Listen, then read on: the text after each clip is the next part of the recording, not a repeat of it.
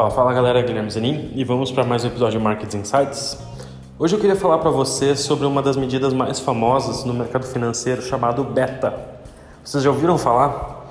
Bom, basicamente o beta ele é um indicador muito importante no mercado financeiro, principalmente para investidores que buscam é, saber quais ações vão se valorizar ou desvalorizar mais em movimentos no mercado. Deixa eu explicar. Basicamente o beta ele é um indicador que ele compara a rentabilidade de uma carteira ou de um ativo principalmente com um outro indicador. Ele é como se fosse um benchmark. Então imagina que é o seguinte, a gente pega a rentabilidade do Ibovespa e a gente vê qual que é o beta dessa ação. Isso quer dizer, quanto que ela se valoriza com relação ao Ibovespa. Tá? Então, por exemplo, se a gente pegar uma ação da Petrobras, ela tem uma participação relevante no Ibovespa. A gente pega aí uma empresa como a Vale, o Itaú ou bancos, basicamente quando a empresa Petrobras sobe, naturalmente o Ibovespa sobe, porque ela é parte da carteira do Ibovespa. Agora, ela sobe mais ou menos que o Ibovespa. Para descobrir isso, a gente utiliza uma técnica econométrica de regressão linear. O que, que, que é isso? A gente pega os retornos basicamente da carteira do Ibovespa e da ação da Petrobras e faz uma regressão linear onde a gente vê mais ou menos como que os retornos se comparam um em relação ao outro, certo? Para descobrir isso, a gente também é, utiliza a covariância do ativo para entender um pouco mais como é que é a correlação entre eles e como é que eles tendem a performar junto.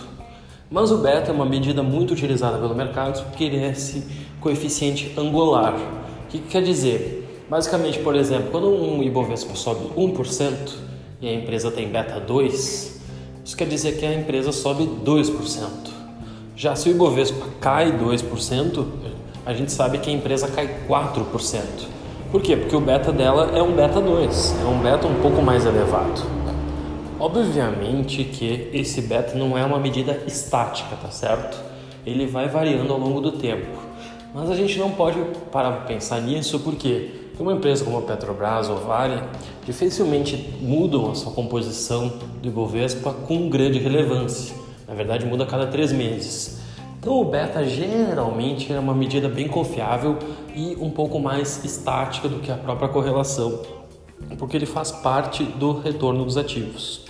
Então, um beta elevado a gente chama high beta, quer dizer a empresa sobe mais e cai mais com relação ao seu benchmark, no caso do Brasil, o Ibovespa. Uma empresa com beta baixo, quer dizer um beta de 0,5, quer dizer cada vez que o Ibovespa sobe 1%, ela sobe apenas 0,5. Mas também quando o Ibovespa cai, ela também cai apenas 0,5. Geralmente um beta baixo significa principalmente que é uma empresa descorrelacionada com o mercado, que tem menos comparativo. E aí, quando a gente começa a pensar em beta baixa, a gente pega principalmente small caps ou empresas que sim, que podem ter performances é, muito elevadas, elas podem subir muito, mas mesmo assim ela tem um beta baixo, elas têm uma correlação com o benchmark índice Bovespa baixo. Já empresas de commodity, por exemplo, Gerdau, Petrobras, Vale, que lidam com produtos e commodities, elas geralmente possuem beta elevado. Isso quer dizer, quando o mercado subir, a gente vai provavelmente ver essas empresas, se o mercado subir 10%, a gente vai ver elas subindo 12, 15, 20, 25. Por quê? Porque elas são ativos mais expostos e quando tem uma melhora econômica, elas são as primeiras a serem procuradas.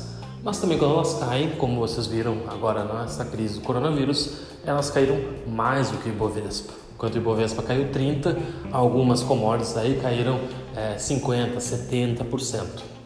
Então é por isso que é importante a gente ver é, o beta do mercado e o beta da ação, porque a gente com ele a gente tem uma medida de sensibilidade do ativo com relação à carteira de mercado. E muitos investidores inclusive utilizam o beta para você, para tomar a melhor decisão e para definir qual o melhor investimento para você fazer. Espero que tenham gostado de hoje e vou fazer mais alguns comentários aí de próximos indicadores. Um grande abraço.